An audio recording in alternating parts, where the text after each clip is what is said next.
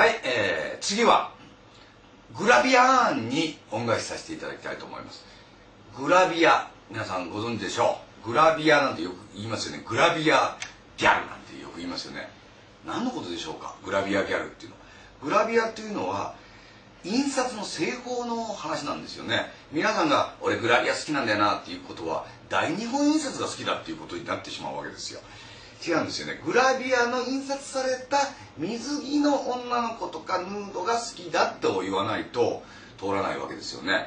長年グラビアを見続けてきました。えー、もう小さい頃はなかなかうちの親父がですね真面目な週刊誌しか買ってこない家だったのでうちは週刊新潮だったんですけどももうグラビアはもうたまにヌードが載っててもフランスのなんとかの写真家が撮ったアートヌードみたいなのが後ろの方のとこにちょろっと載ってましたわ。でもそれがもう影のこう陰影だけみたいなで尻とか写ってるような。ちっとも嬉しくなかった。でも中にはあの小さくねあのポルノ映画の紹介とかもたまにあった「週刊新潮」だって。でそこに池玲子っていう人が東映の女優さんだったんですけど「えー、脱ぎました」みたいなの書いてあるのこうやって見るとですね印刷っていうのは網でできてるっていうことを僕小学校の時知ったんですよね。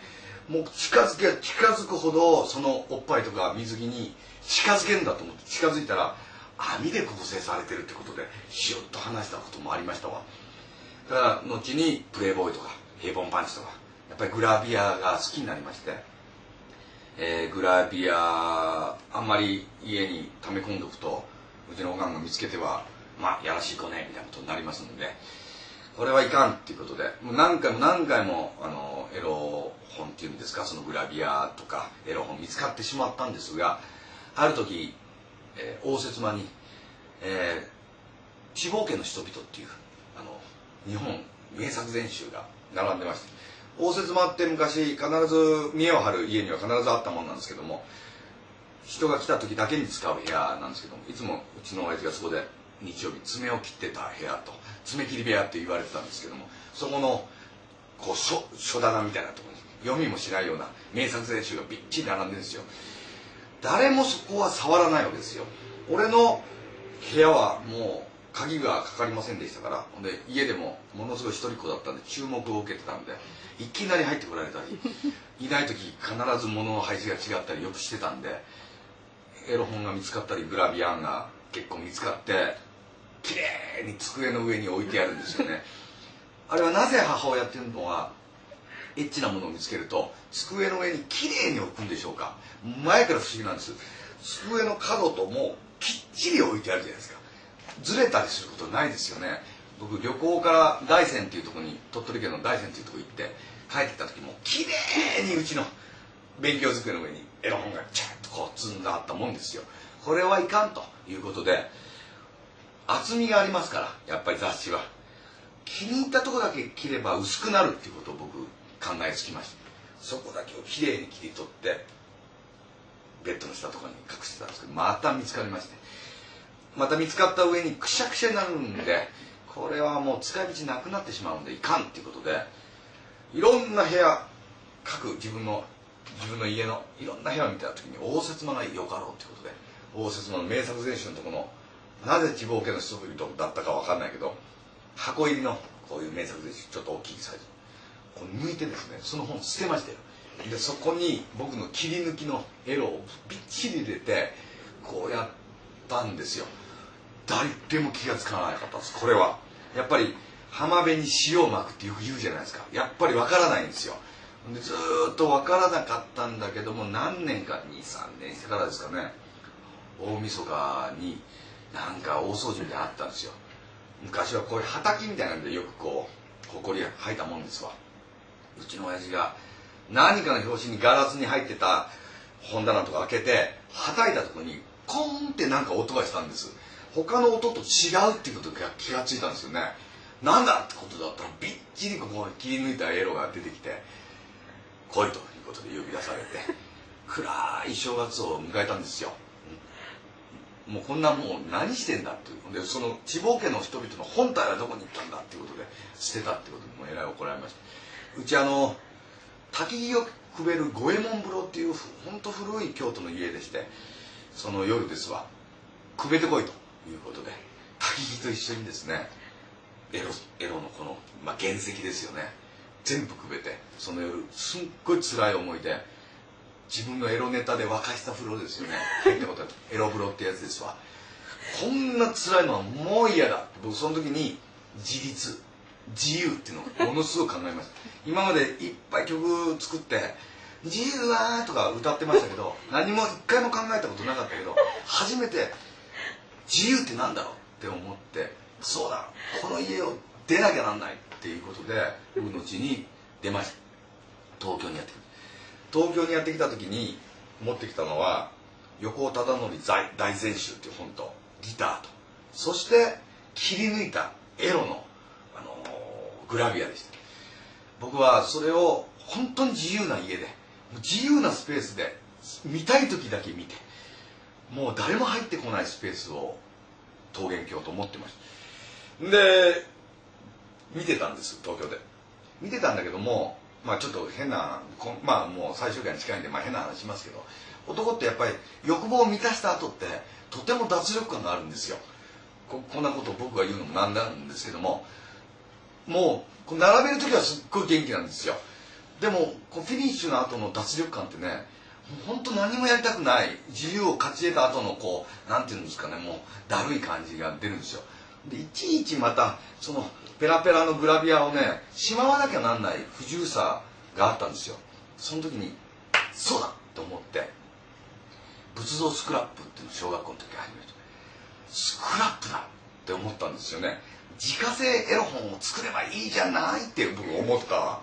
で、えー、仏像スクラップやってたのと同じ国用のラ40っていうスクラップブックを買ってきてもうそれはもう貼ってあればもうあとはペンって閉じればいいわけですからね。ということで今から26年前三浦淳編集エッジ写真一巻。これなんて書いてあるんですか、えー、お尻って書いてありますわ。お尻の巻きなんでしょう。これ大感銘ですわ。26年ぐらい前にやったものです。あのいろいろ不都合がありますんでバーっていきますけどもあの今まで食べたグラビアをこうやってこうやって貼ったわけです。僕ね。こうやって貼ってこれは便利だということで僕これを生み出したら僕の友達が「貸してくれ」なんて言って貸し出し表までつけてる池山君ってあのねあのキューブっていう車をあのデザインした池山君っていう僕の小学校の友達なんです。貸してくれっつって「慰め」なんて書いてあるでしょ。貸したことがあります。でこれ流行る26年目第1巻作って。どうですかこれ。178巻目におとつい到達。もう全く同じスクラップブック国用ラー40は変わってませんがやっぱり今のね人たちってやっぱり全然違うじゃないですかね。これ分かるでしょ。今の人たちこれ全然なんかいいじゃないですか。ということでこの自由を勝ち得たかった三浦少年がですね気がつけば26年間もやって178巻もスクラップブックお見せできないの残念ですけどものすごい量ありますわ。それによってグラビアのまあまあ有名なグラビアってありますよね。でも有名でもないもう世の中から抹殺されてしまうようなグラビアとかもこの中に入ったわけですよ。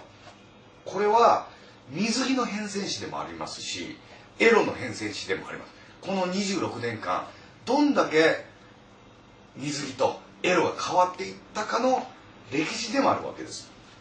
まあ言うなれば博物史ですよね。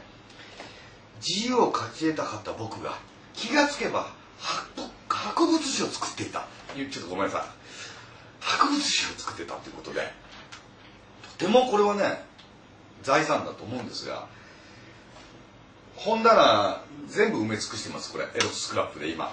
でもやっぱり物を集めるっていうことは仏教に一番近いことなんですよね。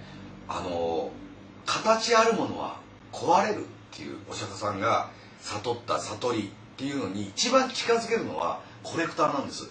それは何かというと普段別に物を集めない人生をしていると気が付かないことですがこれ100 78巻。死んだらどうなると思います？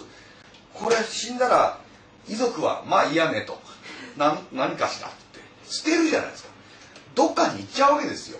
僕はこんな26年間雨の日も風の日も雪の日も作ってきたこれが一瞬にしてなくなるわけですよ。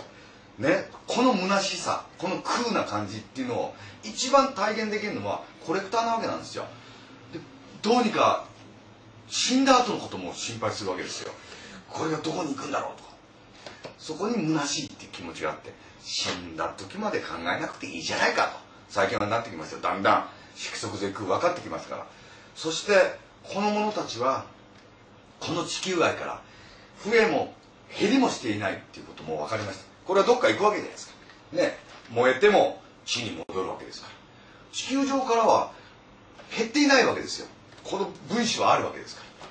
こんなことを親父がエロ風呂に入れてくれたおかげでこんな仏教なことを分かったなんてどうですか？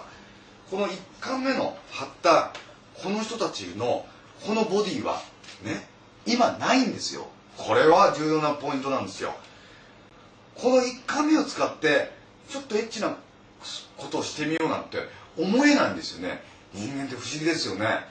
この時にはプリンと張ったプリンとパリンパシンとしたお尻だって今考えてみてくださいよ。26年前ですよ。